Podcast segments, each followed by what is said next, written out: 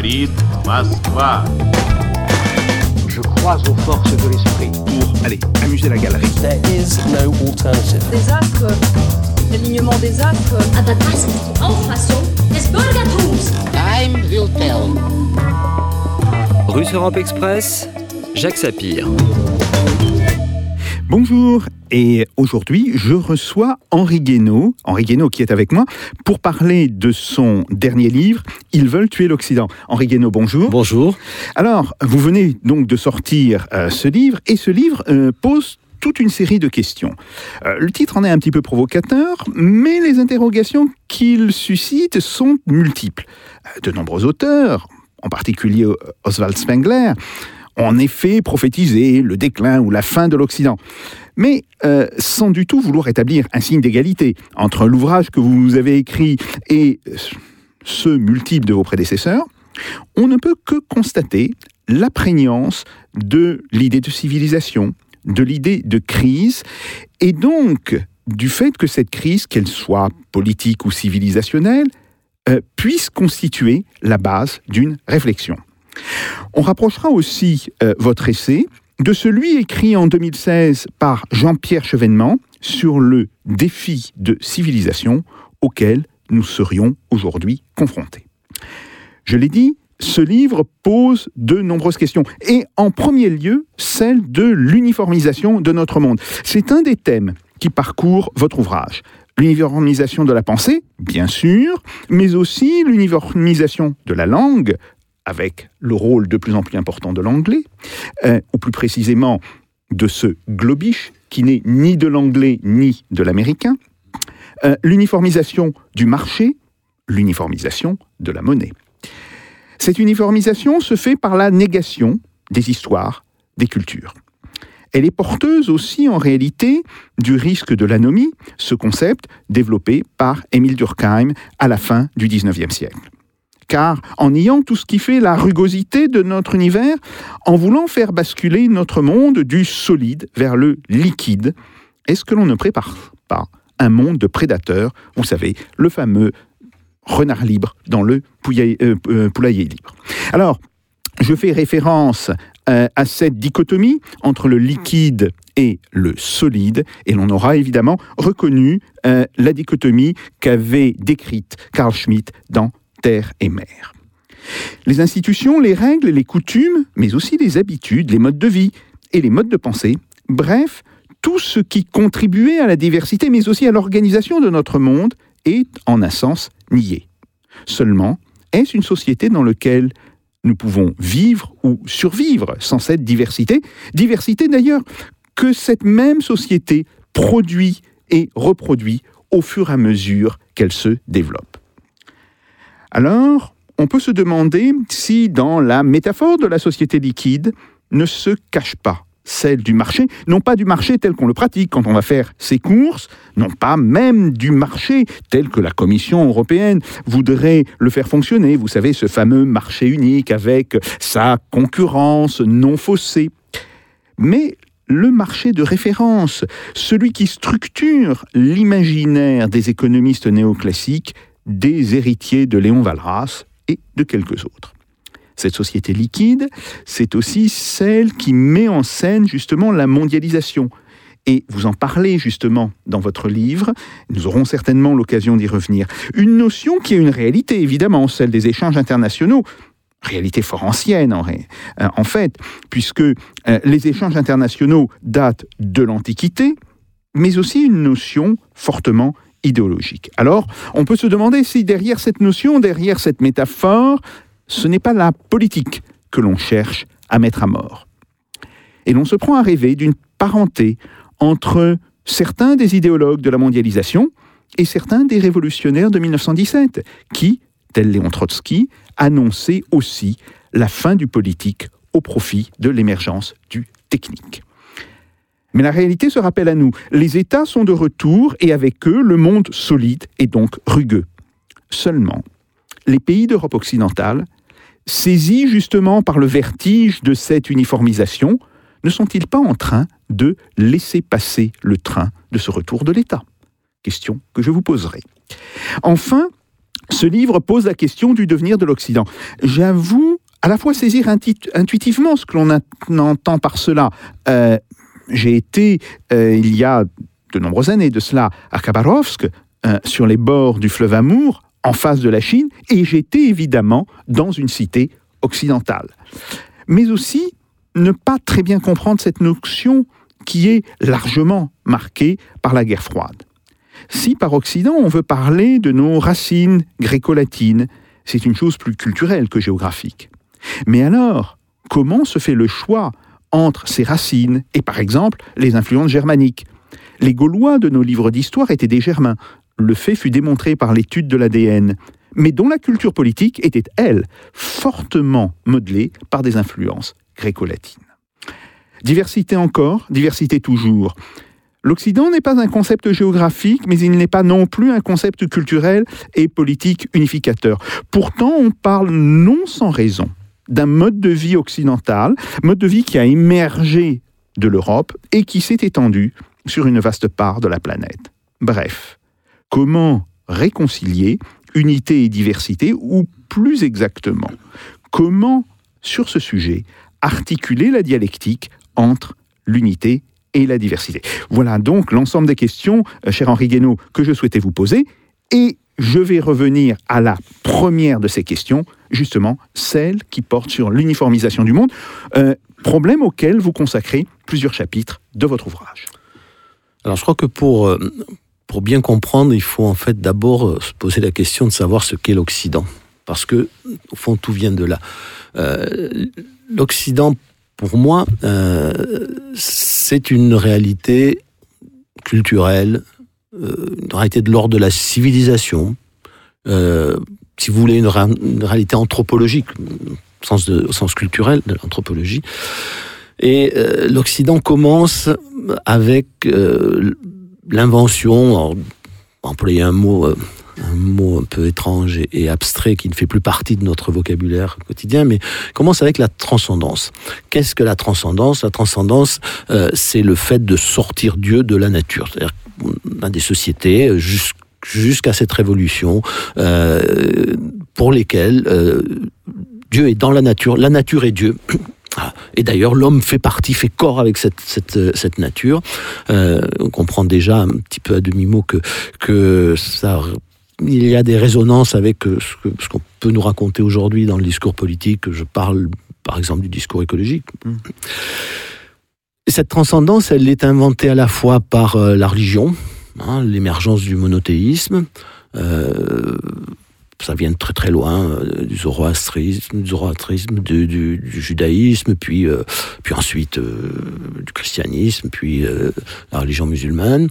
Mais elle est aussi, elle est aussi le fruit ou l'invention d'un courant philosophique, pour faire simple, le courant platonicien ou néoplatonicien. C'est-à-dire que, au fond, ce que nous devons à Platon, c'est cette, cette cette conception de la connaissance qui place euh, euh, les idées dans le ciel des idées. Platon invente l'idée pure. Euh, l'idée pure qui nous permet euh, d'accueillir euh, d'accueillir la connaissance, d'accueillir euh, tout ce que le monde peut nous apprendre, tout ce que nous avons à apprendre de la nature, avec des idées qui sont des idées donc a priori, on appellera ça l'idéalisme platonicien, et ça a quelque chose à voir, contrairement à ce qu'on dit, avec le mot idéaliste hein, qu'on emploie très, très, très fréquemment. Et ça va structurer toute la pensée, toute la conception aussi de la liberté de l'homme pour la civilisation occidentale. Car enfin, cette idée d'avoir toujours à, chercher à, atteindre une, une idée pure qui est dans le ciel des idées que nous n'arrivons jamais à atteindre, euh, elle va être un moteur extraordinaire de création, d'invention euh, et un facteur, encore une fois, un principe de liberté, puisque l'homme n'est plus prisonnier du grand tout de la nature, il va vivre sa propre aventure face à la nature. Ça n'est pas dénué euh, de, de danger, évidemment. Hein, euh, Ça peut parce porter que- justement tous les projets prométhéens de transformation mais de nous la sommes une société prométhéenne. Voilà, nous sommes une société prométhéenne. Le problème, une civilisation prométhéenne. Le problème après est celui de la limite. Hein, c'est, moi, j'aime beaucoup cette, cette idée de Camus qui dit nous sommes en quête d'une philosophie des limites. L'Occident est en quête d'une philosophie des, des, des limites. Il en a besoin. Euh, évidemment, si vous mettez euh, toute la transcendance qui va bien très vite déborder la, le problème, le, le- le registre religieux, euh, si vous la mettez dans un seul point, euh, c'est dangereux. Hein, c'est dangereux parce que euh, ça, pousse, comme d'ailleurs tout ce qu'on pousse sans, limite, à une forme de totalitarisme, de l'abstraction pure. Si vous confondez la cité de Dieu et la, cité des hommes, alors commence le temps des, grands malheurs et des grandes catastrophes. Donc, le, christianisme a inventé une sorte d'antidote. Je consacre un peu de temps dans, mon livre à, cela. Même si ça nous paraît loin de nos, de nos préoccupations, et pourtant, euh, avec le mystère de la Trinité. La Trinité, c'est euh, euh, trois personnes en une. C'est une transcendance qui est à la fois unique et, divisée. Il faut, faut garder l'idée du mystère, c'est-à-dire ne pas chercher à comprendre ce qui n'est pas compréhensible, mais ce, ce- cet incompréhensible a éduqué la pensée occidentale pendant des millénaires. Il faut, faut se souvenir quand même que le grand éducateur, ça a été euh, le christianisme, l'Église, y compris d'ailleurs le grand éducateur pour nous de la, de, de la civilisation antique, de l'héritage antique. hein. La grande synthèse que, euh, que fait Saint Augustin et que font les pères de l'Église entre euh, l'héritage antique et puis, euh, et puis le, le- le christianisme. Ça nous a appris à penser à la fois la transcendance, sans forcément en être conscient, mais à penser la transcendance et à penser la dialectique de l'un et du multiple dont vous parliez tout à l'heure, euh, puisque euh, nous avons Dieu qui est euh, irréductible à, à- à la nature, qui est qui d'ailleurs ne se nomme pas. Nous chrétiens, nous avons appris à le nommer, mais Oui. mais dans la tradition voilà. juive, La- la- il est celui qu'on ne nomme voilà, pas. c'est celui qu'on ne nomme pas, je suis celui qui est. Voilà, Mhm. c'est, et, et au fond, nous nous satisfaisons, en tout cas tous les croyants se satisfont de cette réponse dont ils ne se satisferaient dans, pour, pour- sur aucun autre sujet. Euh, mais on pourrait leur poser la question qu'est-ce que la vérité? Et ils ne trouveraient pas de réponse. Saint Augustin a une très jolie formule euh, pour essayer de nous faire comprendre cela. Euh, il parle, quand il parle du temps, il dit euh, si je me demande ce qu'est le temps, je le sais. Si quelqu'un me demande d'expliquer ce qu'est le temps, je ne le sais pas. Voilà. Et, nous avons beaucoup de mots comme ça. Et justement, tous ces mots euh, qui relèvent de l'idée pure, la justice, euh, la beauté, euh, la vérité, etc. On pourrait aller plus loin. Tous les débats de l'Occident qui sont focalisés pendant des siècles sur cette idée, est-ce que, l'idée pure existe vraiment On la retrouve par exemple dans l'interrogation sur l'espèce. Est-ce que, vous savez, c'est une vieille histoire de la, de la scolastique, hein, est-ce que, mais que Socrate avait déjà, avait abordé, est-ce qu'il existe un cheval? C'est-à-dire une idée pure du cheval, ou est-ce que nous ne connaissons au fond que des individus chevaux, des chevaux particuliers Bien sûr, c'est ça, la c'est- tout l'enjeu du nominalisme. Voilà. C'est l'enjeu du nominalisme Absolument. aucamien. Ça a d'ailleurs été le premier grand débat, la première grande fracture entre le, le monde anglais et le monde français, entre la Sorbonne et, et- et Oxford, euh, et qui reste aujourd'hui, on va, y- on va peut-être y revenir, mais très ancré dans, dans, dans- dans ce qui nous arrive, enfin, qui, est- qui, qui euh, euh, de soubassement de, nos- de, de beaucoup de nos problèmes. Euh, Nous arrivons à une époque où, euh, une fois de plus, c'est déjà arrivé, cette transcendance qui a en- engendré l'universalisme, euh, a dérapé. C'est-à-dire qu'elle ne trouve plus ses limites. euh, et quand notre transcendance trouve plus ses limites, quand on commence d'ailleurs à confondre la croyance et le savoir, alors euh, on peut euh, faire la guerre, euh, massacrer, tuer pour le salut, pour le bien, pour le bien de ceux qu'on va va tuer. Puisqu'on a raison. Hein, on a raison. Euh, euh, le croyant, le vrai croyant, c'est une formule qui n'est pas de moi, mais que j'emprunte à un de mes euh, anciens professeurs, qu'il avait sans doute emprunté à, d'autres. Mais le vrai croyant est celui qui sait qu'il croit. L'idéologue est celui qui croit qu'il sait. Voilà. Et c'est pas du tout pareil. Dans le premier cas, euh, vous n'allez vous, vous n'allez pas dire euh, tuez-les tous, Dieu reconnaîtra les siens. Vous, vous, vous savez qu'il y a une il y a une subjectivité de votre de votre croyance. Vous, vous pouvez vouloir convertir. Mais pas convertir comme, euh, comme Charlemagne avec les Saxons, c'est-à-dire où vous acceptez le vrai Dieu, ou bien je, je, Je je vous coupe la oui. tête. Voilà.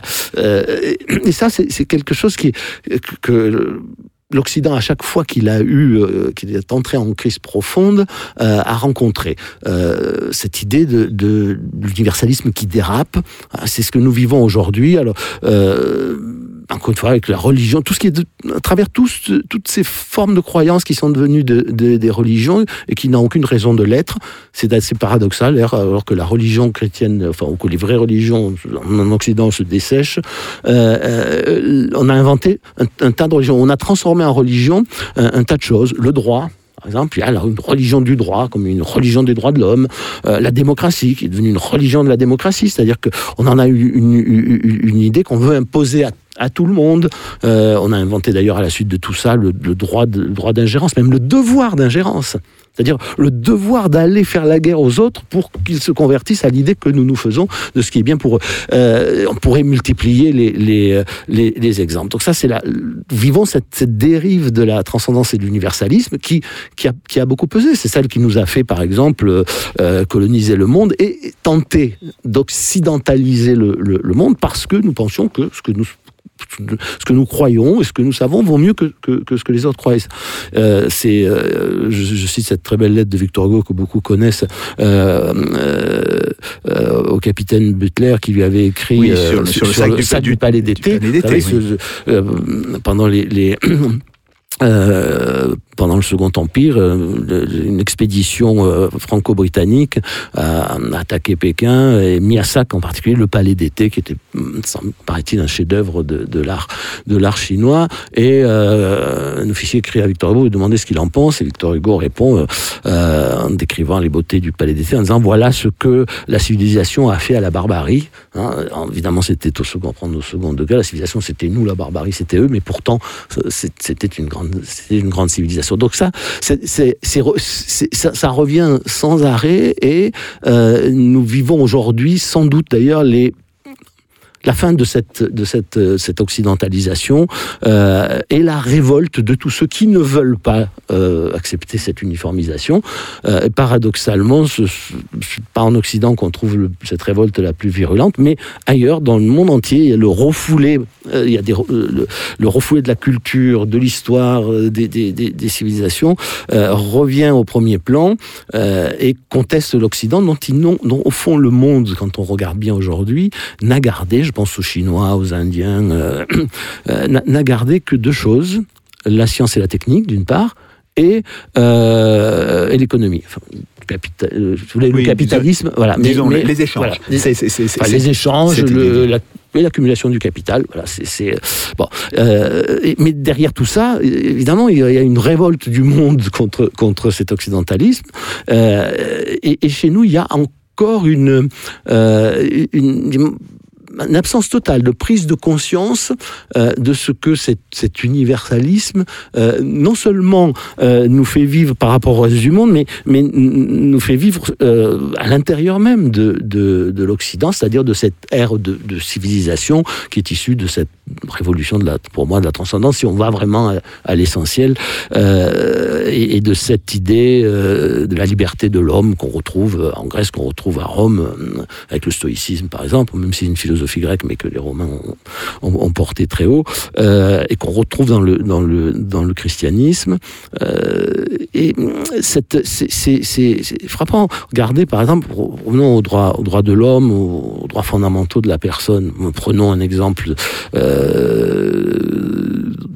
qui est très très très simple dont nous avons souvent euh, souvent dont nous parlons souvent qui est l'exemple le, de la de la burqa. Eh bien euh, en France on trouve normal et conforme aux droits fondamentaux de la personne euh, d'interdire le port de la burqa dans l'espace public. Eh bien aux États-Unis on trouve que c'est une atteinte grave euh, aux droits fondamentaux de la personne. Donc le même, la, même idée des droits de l'homme à l'origine, ou la, même perception que nous en avons, conduit à des, à des, positions radicalement différentes. Euh, on pourrait faire le même, euh, la même remarque avec les sectes. Nous trouvons que la secte est précisément un asservissement de la personne. les Américains trouvent que combattre les sectes, c'est une atteinte aux droits fondamentaux. Donc on pourrait faire la même chose avec la démocratie. la démocratie dans, dans, le ciel des idées pures, euh, c'est euh, la souveraineté du peuple, mais quel peuple euh, Est-ce que c'est est -ce c'est le même peuple pour l'indépendantiste catalan et pour le patriote espagnol? Non.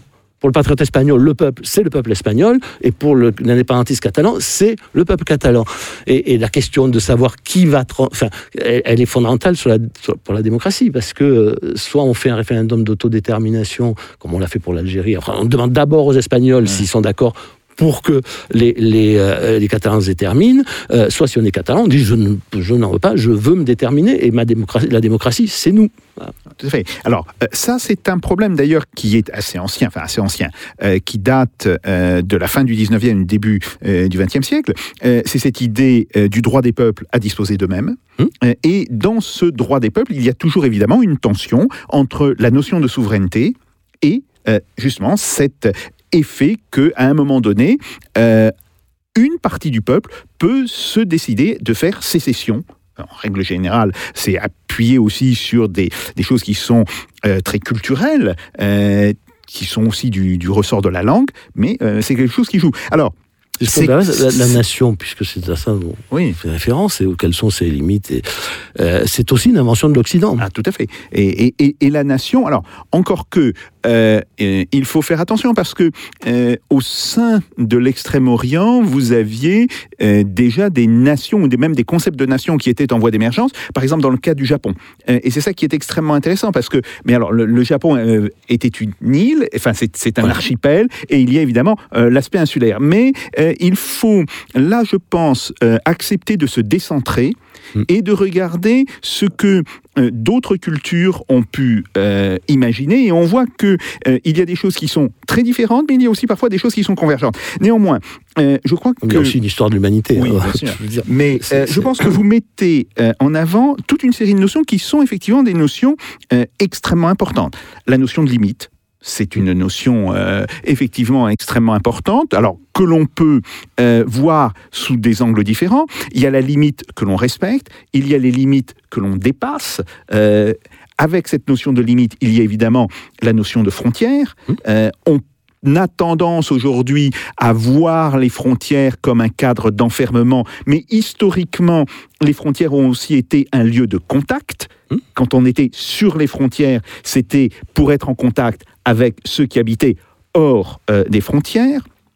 Euh, il y a euh, aussi cette notion, et c'est la notion qui d'une certaine manière a, a sous-tendu votre intervention, la notion de transcendance, ou plus exactement le débat entre transcendance et immanence. Oui. J'allais revenir, tout à fait. sur l'immanence. et, et, qui est une notion effectivement extrêmement importante dont j'avais pu euh, discuter avec euh, Bernard Bourdin euh, quand nous avions sorti ce livre sur la souveraineté, la nation et la religion. Et puis il y a effectivement cette notion de religion en faisant très attention au fait que euh, il y a deux interprétations. Il y a l'interprétation, je dirais, romaine, où le religio, c'est ce qui unit les gens, alors que euh, ce en quoi croient réellement les individus, euh, les Romains l'appellent superstitio. Mhm. Et euh, ce sont en fait des, des auteurs chrétiens qui ont renversé euh, justement cette dualité et qui ont considéré que superstition ne désignerait plus que des croyances qui n'étaient pas chrétiennes, qui donc étaient des croyances nécessairement mineures, bon, alors que la religio, qui était, je dirais, une forme de religion civique en réalité, euh, devenait là l'équivalent de la superstition originelle.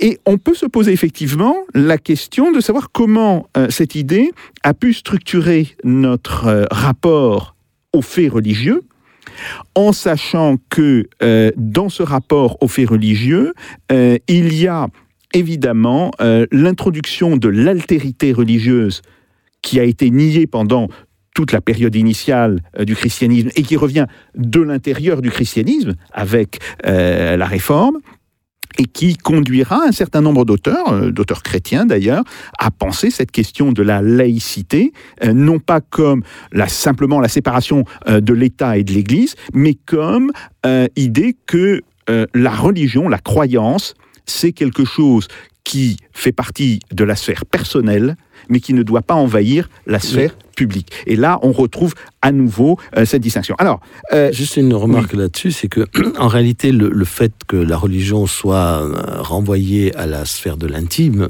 de l'intime conviction et de l'intime croyance, euh, ça aussi, c'est un, une des conséquences de la révolution de la transcendance, parce que euh, vous pouvez pas avoir une relation intime, personnelle, avec la nature, le grand tout de la nature, euh, quand vous faites partie du cosmos, mais euh, pour ça, il faut, faut avoir mis Dieu plus loin que la nature, au-delà de la nature, et la, la, la pente de cette d'une religion de la transcendance est, évidemment de, de, permettre de, de plus en plus l'intériorisation de de la, de la relation à, à, Dieu. Je, voudrais quand même faire cette euh, remarque. Évidemment, ça n'empêche pas les dérapages, hein, euh, déjà vu. Euh, c'est une idée qui est assez ancienne, celle de la, non pas de la séparation d'ailleurs de, de- du spirituel et temporel, mais la distinction du spirituel et du temporel.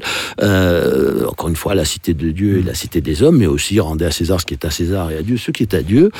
C'est deux choses qui ne sont pas réductibles l'une à l'autre, qui doivent être distinguées, mais qui ne sont pas séparés. hein. C'est, on n'est pas quand on est dans la sphère publique, on n'est pas moins chrétien euh, ou moins musulman ou moins indien euh, quand on est dans la sphère publique, quand on est dans la dans la sphère privée. On, on- c'est, c'est, vous savez, comme tous ces gens qui nous expliquent que, que l'économie, par exemple, euh, est amorale, c'est-à-dire en dehors de la morale. Mais on n'est pas moral en dehors de l'économie quand on- et, et moral dans l'économie, ça n'a pas de sens. Voilà.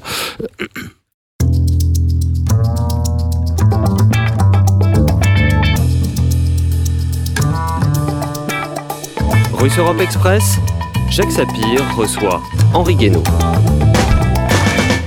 Alors oui, évidemment, euh, cette notion de transcendance est une notion euh, tout, à fait, euh, tout à fait centrale.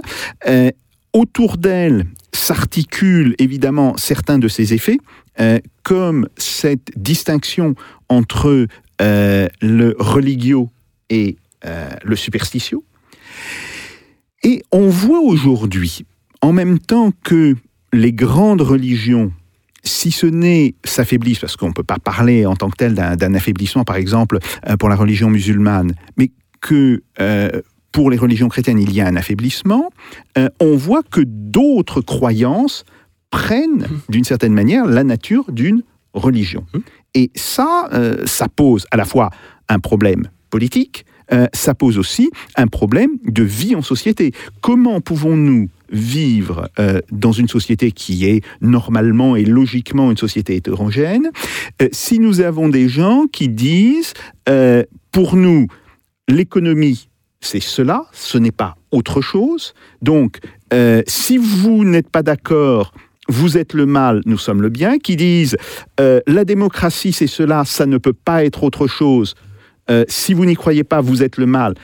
Bref, est-ce que il n'y a pas ici un problème qui aujourd'hui devient euh, de plus en plus prégnant euh, dans nos sociétés dites occidentales, qui est d'une d'une certaine manière d'une simplification abusive de toute une série de notions, de toute une série de croyances, et qui conduit justement à la construction euh, d'attitudes politiques qui sont de plus en plus sectaires. Euh, et moi, je suis quand même très frappé du fait que depuis 30 ans, je vois euh, le- les discours de la vie politique se durcir. Nous sommes aujourd'hui très très loin de ce dont parlait Jacques Chirac au début de son premier septennat, quand il parlait de la nécessité d'une démocratie apaisée. Bien sûr, parce que d'abord quand la démocratie devient elle-même une religion, euh, et, et ce sont des religions, euh, sont des religions à la dérive. C'est-à-dire, sont, encore une fois, c'est- pas la religion vue par saint Augustin, c'est pas euh, la foi qui interroge la raison et la raison qui interroge la foi, c'est la confusion de la foi et de la raison. Et, et- et là, ça devient tout. Ou la foi qui se prend pour la raison. Oui, ouais. ah, mais ça, c'est- elles sont confondues. Enfin, il y a une confusion Oui. totale. Oui. Euh, je, je, encore une fois, c'est, euh, je crois que je sais combien de gens viennent à la télévision vous dire, mais euh, voilà, les chiffres sont les chiffres. Je crois que je sais. Je, je, mais ils croient, ils, ils, ils- ils savent pas qu'ils croient. Enfin, euh, hein, ils disent, je sais. Voilà, je sais. Et alors que souvent une croyance, je passe sur l'incompétence, qui est, qui est aussi une plaie de notre époque. Mais, mais comme la croyance est plus forte, l'incompétence n'est pas n'est pas un n'est plus un critère. Euh, c'est, c'est, justement parce que euh, toutes ces pseudo-religions à, la dérive sont en train euh, d'écraser euh, ben, tout ce qui a fait notre tout ce qui fait l'homme, ce qui a de civilisé dans, dans l'homme occidental, euh, qui commence précisément par la distinction des plans. hein, euh, voilà, la nature et la culture, euh, euh, naturel et l'artificiel, le, le, le- l'ici-bas et l'au-delà, euh, l'idée, le mot et la chose. euh, bon, tout ça, euh, tout ça devient euh, extrêmement dangereux parce que euh, vous n'avez plus le droit de penser en dehors, hein, puisque euh, celui qui, qui pense en dedans a raison. Et, la raison elle-même est devenue une religion. Ça, on se retrouve, on est, on est aux plus belles heures de la terreur avec euh, la volonté de Robespierre de faire, euh, de, faire une nouvelle religion qui sera le culte de la déesse raison. Bon, on n'imagine absolument pas euh, la cité grecque, qui pourtant est presque totalitaire dans sa, dans sa vision de la démocratie, euh, faire cette confusion. Euh, alors elle existe, on pourrait dire qu'elle existe un peu dans, la République de Platon, mais c'est un livre de philosophe, c'est pas un programme politique. C'est, c'est- aujourd'hui, c'est dans le programme politique, c'est dans la vie politique, mais pas seulement la vie politique, la vie économique, euh, la vie intellectuelle, euh, la vie judiciaire. Euh, moi, ce qui, me paraît très très important, et c'est pour ça que j'ai écrit ce livre, non pas pour répéter ce qu'ont dit d'autres bien mieux que moi sur Saint-Augustin, sur Kant ou, euh, tous les grands courants de la philosophie occidentale, et pour dire, faisons bien attention, ce, que nous sommes en train de vivre, la crise profonde de civilisation que nous avons déjà vécue à d'autres époques, hein, qui a failli nous amener euh, au drame. Pour, ne pas remonter trop loin, la guerre de 14 ou la, Seconde Guerre mondiale et la crise des années 30. Bon, euh, nous sommes arrêtés au bord du gouffre. Nous ne sommes pas tous devenus des sauvages, mais ça aurait pu. Hein. On est- on s'est arrêté quand même très près du vide. Nous, nous et pour comprendre ce qui nous arrive, pour en prendre la mesure et pour peut-être essayer de le corriger, euh, encore faut-il avoir bien conscience que beaucoup de choses qui nous paraissent très éloignées de notre vie quotidienne, de ce que nous vivons, ou de ce que nous subissons, de ce qui nous fait souffrir, euh, ou de ce qui nous fait euh, vivre tout simplement, est en réalité sont- ces choses-là sont en réalité très importantes. Euh, nous avons trop pris l'habitude de considérer que tout cela, il y a des tas de choses qui ne comptent pas, qui sont au fond euh, des histoires d'intellectuels. euh, euh, C'est bon, pour prendre des choses très simples. Hein, évidemment, si vous expliquez à un chômeur la politique monétaire, ça, ne va pas, ça, ça va pas le convaincre. Et pourtant, avec la monnaie, vous savez, on détruit une civilisation si on s'y prend mal. C'est c'est pas une c'est pas quelque chose c'est pas simplement euh, le voile posé sur les sur les échanges Ah, c'est pas, c'est surtout pas un voile, et hein. c'est pas c'est pas quelque chose d'anecdotique qui ne concerne que les que les techniciens. Les effets euh, la crise des années 30 elle doit énormément à des erreurs de politique monétaire. Et ça ça nous a entraîné au bord du gouffre de la plus grande barbarie de, de notre de notre histoire. Euh, donc ça et ça c'est concret. Mais Alors je- attendez, je- est-ce que euh, dans cette manière que vous avez d'expliquer des choses par une cause unique, est-ce qu'il n'y a pas Non. quand même quelque chose qui est un petit peu dérangeant? Vous, vous dites par exemple, là, euh, il y a eu des erreurs de politique monétaire qui, euh, d'une certaine manière, démultiplient les effets de la crise des années 30. Je suis entièrement d'accord avec vous, mais quand vous dites c'est ce qui nous amène au bord de la barbarie, est-ce qu'il n'y a pas aussi autre chose? Autrement dit, est-ce que l'on peut euh, euh, tirer d'une seule cause non non bien sûr des, que- des enfin, effets aussi bien sûr- dramatiques. bien sûr que non, mais euh, si vous, vous savez, si vous jetez, euh, si vous faites la guerre nucléaire, Oui. euh, bon, ça aura une cause. Oui. Bon, alors après, euh, la cause a des causes. Voilà. hein, on peut remonter la, la chaîne des causalités. Euh, le, le- je voulais juste dire par là que, que c'est pas du tout la monnaie n'est pas du tout une question secondaire à réserver. Ah non, à réserver aux amphithéâtres des, des, facu- des- des- des universités, des facultés d'économie. Bon. La, la crise des années 30, cette, cette, cette, cette, de politique monétaire, d'ailleurs, pourrait prendre l'Allemagne avec l'hyperinflation allemande des années 20, elle arrive dans des sociétés qui sont, euh, qui sont déjà des sociétés très fragiles, euh, la société de monde en particulier, qu'on a, euh, enfin, ça c'est les conséquences du traité de Versailles, au lieu de dire, au, lieu de, de essayer de construire l'avenir, on a dit malheur aux vaincus et on a créé le malheur. Et les sociétés qui, sont, qui souffrent trop, que ce soit à cause des politiques monétaires, euh, de la, de la, euh, de l'éducation, euh, du chômage, bon, euh, ou du fait d'avoir abandonné tout ce qui, encore une fois, met de la civilité dans l'homme. Hein. Comprenez, si la littérature a plus de valeur, la poésie n'a plus de valeur, euh, la philosophie n'a plus de valeur, euh, enfin, etc. Bon, bah, il y a un moment où, évidemment, l'homme se trouve euh, uniquement face à sa, propre, à sa sauvagerie euh, et à ses instincts. Euh, c'est une société qui, qui qui, qui, se déchire, qui se divise, je n'invente rien, c'est une, une société qui va chercher à recréer son unité dans la violence. C'est non simple, hein, c'est l'idée que René Girard euh, développe depuis très longtemps, mais qui est une idée, je crois, profondément, profondément juste euh, et qui nous renvoie à une, un questionnement que nous devrions cesser d'avoir, c'est que la nature de l'homme ne change pas ou très peu, et qu'il n'y a pas de progrès de l'homme, ou très peu, comme il y a un progrès matériel, scientifique, etc. C'est à confondre les deux, qui s'appelle le progressisme, euh, à confondre les deux, on va à la catastrophe parce que la vigilance, la, la vigilance s'arrête. On- on ne cherche plus à savoir ce qui se passe dans l'homme. L'homme aurait tellement changé, vécu une telle mutation anthropologique, serait tellement meilleur aujourd'hui euh, qu'il ne l'était hier, tellement meilleur que ses aïeux que le, passé n'a plus rien, n'aurait plus rien à nous apprendre, que les fautes que commises nos aïeux, nous ne les commettrions plus et nous n'en vivrions plus les conséquences. Alors là encore, pour se ramener à un sujet très prosaïque dans la crise de 2008, euh, la plupart des responsables financiers, politiques, etc., n'ont pas compris tout de suite de quoi il s'agissait parce que pour eux, ça ne pouvait pas arriver. Tout simplement, dans ce monde-ci, refaire la crise des années 30, euh, la crise financière et, et la crise économique, ça n'était pas possible, tout simplement. Alors, Voilà. euh, ju- justement, C'est la profondeur historique qui, est- qui est- que notre Oui, société qui abandonne. Voilà. Et pourquoi on a d'ailleurs qu'est-ce qui a sauvé c'est- c'est- presque euh, c'est presque comique d'une certaine façon par rapport à tout ce qu'on entend. Euh, une, une des choses qui a qui a sauvé le monde, euh, bien c'est que Monsieur Bernanke, président de la Banque fédérale de réserve américaine, était un grand spécialiste de la crise de 29, crise de 29, absolument. et qu'il a vu tout de suite au moment où la plus grande compagnie d'assurance du monde euh, allait, allait s'effondrer euh, après euh, le, le lâchage de Lehman Brothers, il a vu tout de suite que le monde allait s'effondrer Voilà. et qu'il a réagi immédiatement. S'il n'avait pas eu cette profondeur historique, il n'est pas sûr euh, que la réaction aurait été, euh, euh, aurait à temps. Ah oui, tout à fait. Et, vous avez là tout à fait raison d'insister sur le fait que dans les réactions face à la crise de 2007-2009, euh, le fait que certains des acteurs avaient une connaissance de l'histoire et Non, vous avez parlé de Ben Bernanke, euh, Bernanke qui avait fait sa thèse sur euh, les conditions de crise euh, des banques américaines en 1929-1930. oui, ça a été extrêmement important. Rappelons aussi qu'il y a eu une autre, disons, un autre discours qui d'ailleurs est, est- est assez parallèle.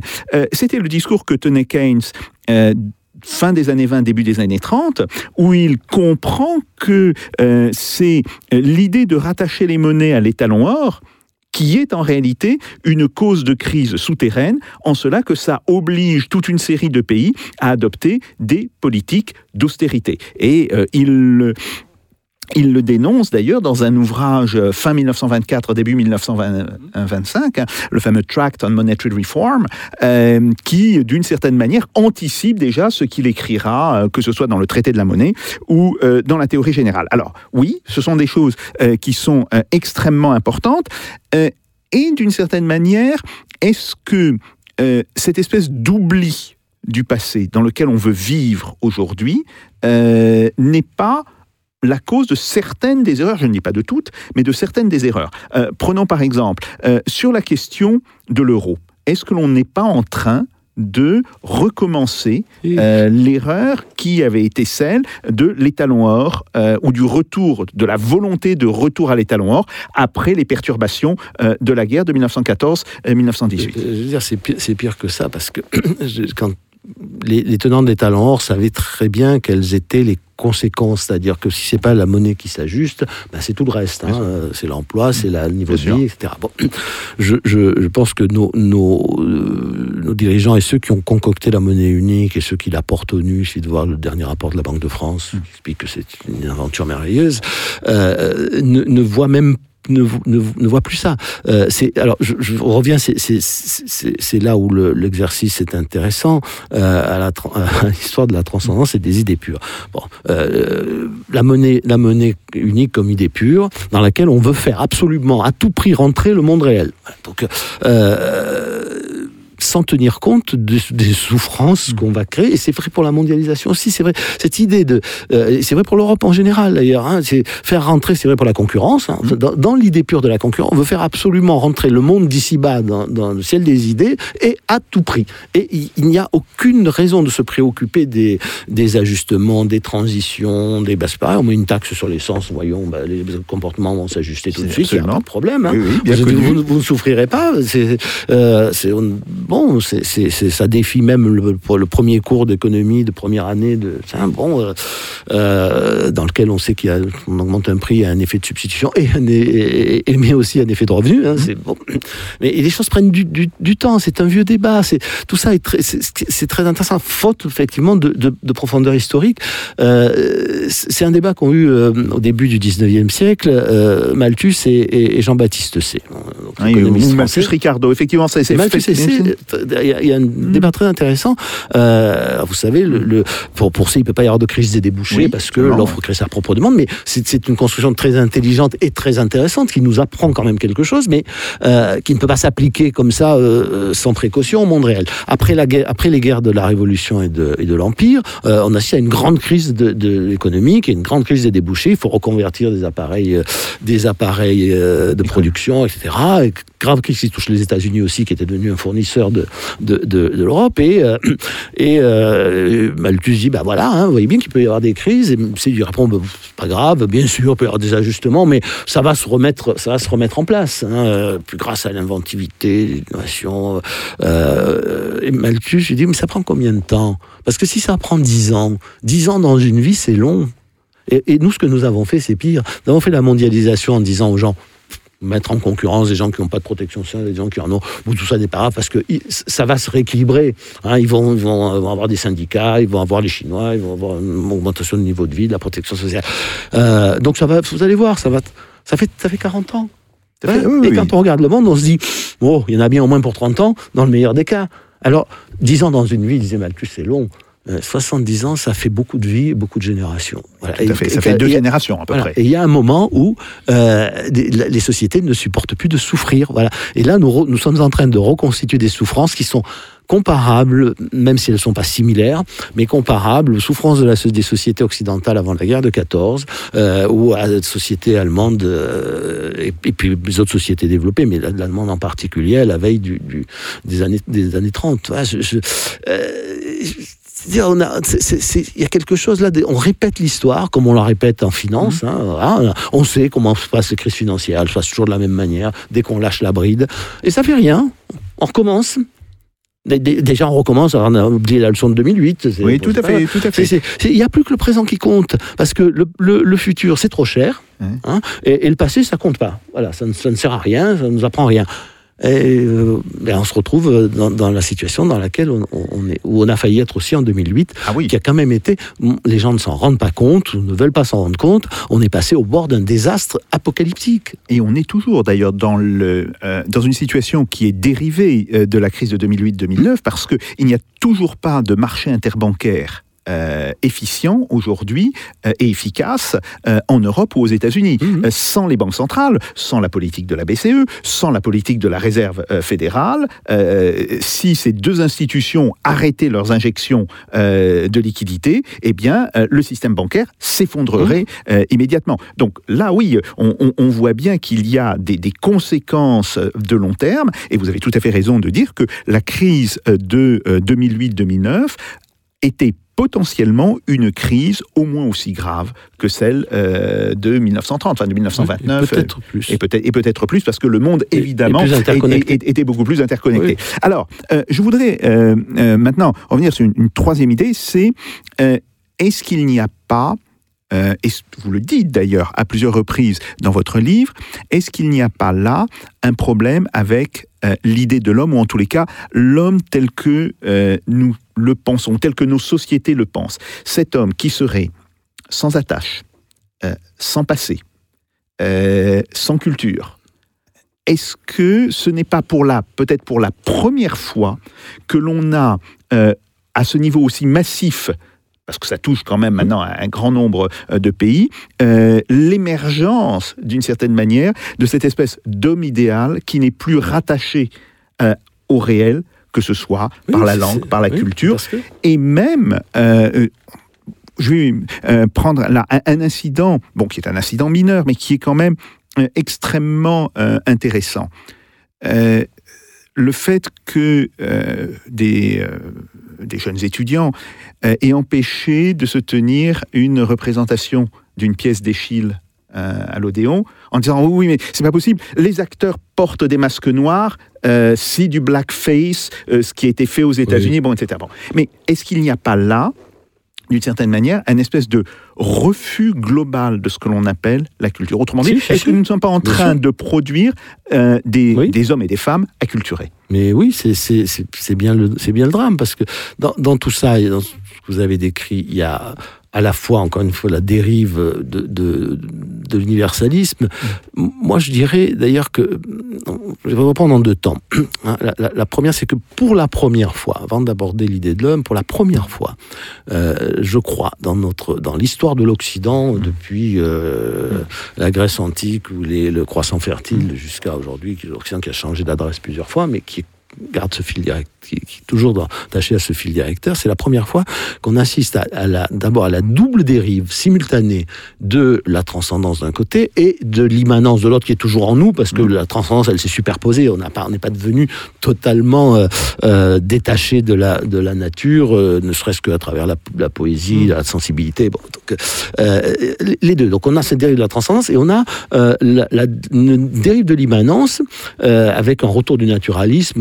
On pourra faire une émission peut-être si vous voulez un jour com- complet là-dessus qui est extraordinairement inquiétante. La dernière fois qu'on a vu le retour du naturalisme, je le rappelle, euh, c'était avant la Seconde Guerre mondiale dans l'Allemagne nazie. Il faut, faut- faut- faut voir ce que c'est que le- la nature. Elle n'est pas gentille. hein. Euh, il faut la respecter. Il faut, faut pas la détruire. On vit avec, mais elle n'est pas gentille. Hein. C'est pas. Il faut aussi s'en voilà. protéger. Voilà, il faut s'en protéger. Il faut parce que vivre selon la nature, ça veut dire vivre selon la loi du plus fort. Ça veut dire que le plus faible, il est détruit par le plus fort, euh, que le plus petit, il est mangé par le plus gros. C'est pas gentil. Voilà, c'est euh, il faut pour, pour reprendre les mots de Nietzsche, c'est bien d'avoir euh, le dionysisme, euh, le coup de l'inté, c'est mais bien quand c'est équilibré par euh, par Apollon, par l'apollinisme, hein, euh, parce que sinon, sinon ça n'est pas vivable. Sinon, ça veut dire que nous allons faire de notre société, nous allons faire d'une valeur cardinale de notre société, la sélection naturelle. Voilà, c'est- pour faire simple. hein. Donc ça, si vous voulez, moi, c'est pas ma conception de la civilisation, c'est le contraire de ce que l'Occident a appelé civilisation. Est-ce que ça, Mais ce n'est pas, que ça, ce n'est pas déjà euh, en train de se passer, par exemple, dans le discours que tiennent toute une série d'autorités politiques euh, alors que ce soit par rapport euh, aux start-up, etc. Oui, Est-ce qu'il n'y a pas cette, sûr. cette Si. idée de, de sélection si. naturelle? Mais si, qui est dans, qui est dans une certaine idée de la concurrence d'ailleurs. Euh, mais mais euh, ce- que je leur reproche, c'est soit d'être inculte, soit d'avoir mis soigneusement de côté leur culture euh, et de, de penser que ça n'a aucun rapport avec ce qu'ils racontent et avec ce qu'ils décident. Euh, mais dans les deux cas, c'est- tragique. Et c'est ça la tragédie de no- notre temps. Avant de euh, euh, beaucoup intéresser aussi aux politiques économiques, aux décisions, mais avant de s'intéresser à ça, il faut s'intéresser aux racines, qui, qui- aux, représentations du monde qui sont derrière. Ça me permet de, de répondre à partir de là à une autre question que vous posiez tout à l'heure sur le marché. Euh, vous voyez, c'est très intéressant cette idée de marché. Euh, moi, quand j'étais jeune, on m'a appris euh, la main invisible, et puis Valras, et puis et on a l'impression que ça c'était pareil. En réalité, ça appartient à deux traditions euh, intellectuelles différentes. L'une qui relève de l'immanence et l'autre de la transcendance. Alors celle qui relève de l'immanence, c'est celle de celle d'Adam Smith, de la de la main invisible, puis de l'école autrichienne d'ailleurs. euh, bon, Hayek en particulier, l'évolutionnisme, qui, a- qui est, qui est c'est très intelligent quand on on lit euh, euh, droit, justice et liberté de, de Hayek, on sort plus intelligent que quand on y rentre. Bon, mais mais faut voir ce qu'il y a derrière. Euh, euh, c'est la main invisible, c'est pas le marché, c'est pas une, une image du marché de, de Valras, c'est l'harmonie divine de la nature et de Dieu.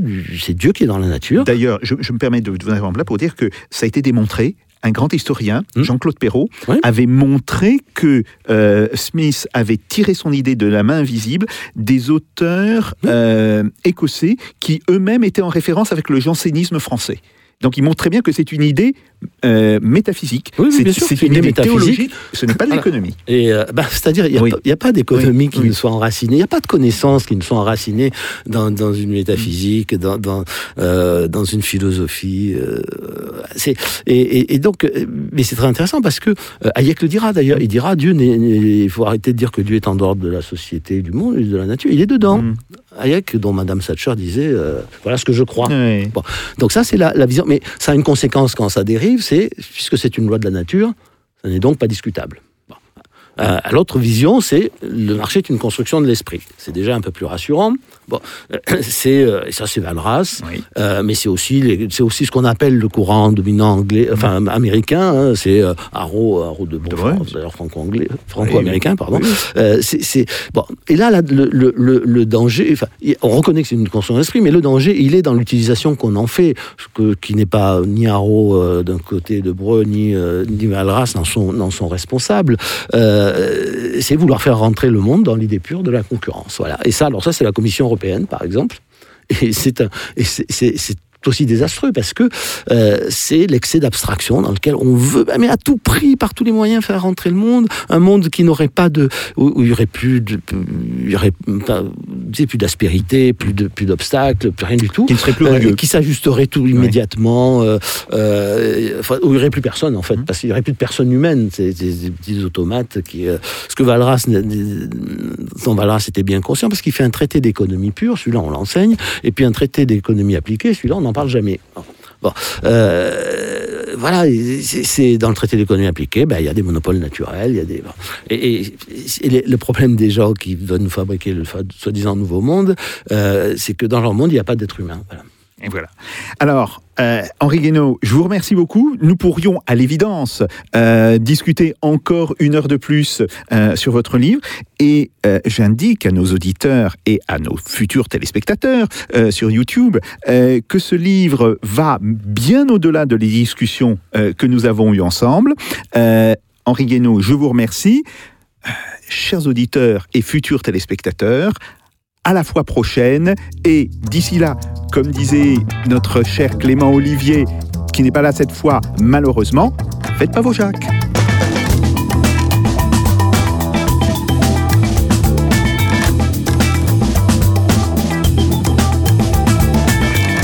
This is not a method. This is provocation. Let them do. No, no,